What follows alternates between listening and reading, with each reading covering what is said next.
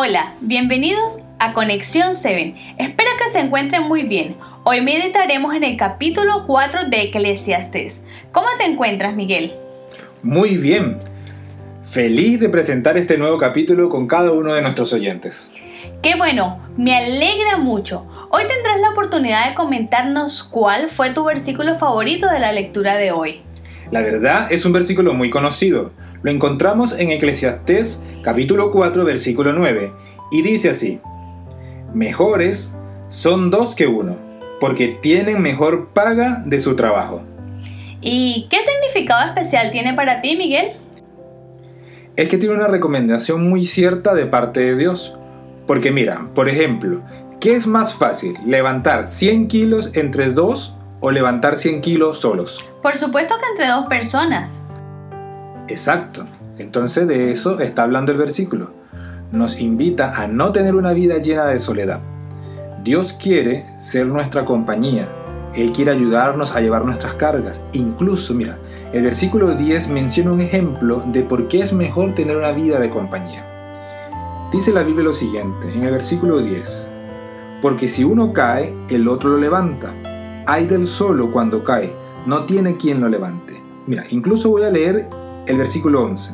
Además, si dos se acuestan juntos mutuamente, se abrigan, pero uno solo, ¿cómo entrará en calor? Y si alguien quiere prevalecer contra uno, dos pueden defenderse. Cordón de tres dobleces no se rompe, dice el versículo 12. ¿Pero qué quiere decir eso? ¿Que tiene mejor paga de su trabajo? Ah, es que allí Salomón, inspirado por Dios, está diciendo que las cosas, cuando se hacen de a dos, tienen mayor beneficio. Es decir, cuando se trata de tiempo, se puede hacer más rápido. Dos cabezas piensan mejor que una. Además, Dios desea que tengamos una vida llena de amistades, donde estemos rodeados de buenas personas que nos ayuden a mejorar.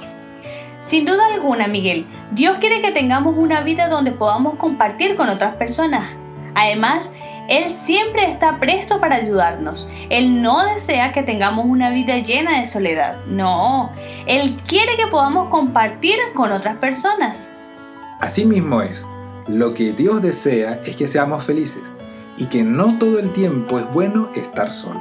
Muchas gracias Miguel por compartir tu reflexión me ha traído personalmente varias enseñanzas. ¿Qué te parece si oramos para pedirle a Dios que nos ayude a guardar en nuestro corazón lo que hemos aprendido el día de hoy? Claro que sí, vamos a orar. Querido buen Dios, gracias por el consejo que nos das en tu palabra. Ayúdanos a confiar que nunca tú nos dejarás solos.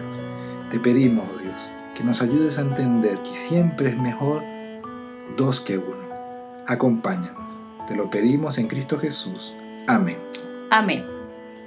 Bien querido amigo, la invitación de hoy es dar y recibir ayuda, porque como dice al final del versículo 12 de Eclesiastes 4, porque cordón de tres dobleces no se rompe pronto.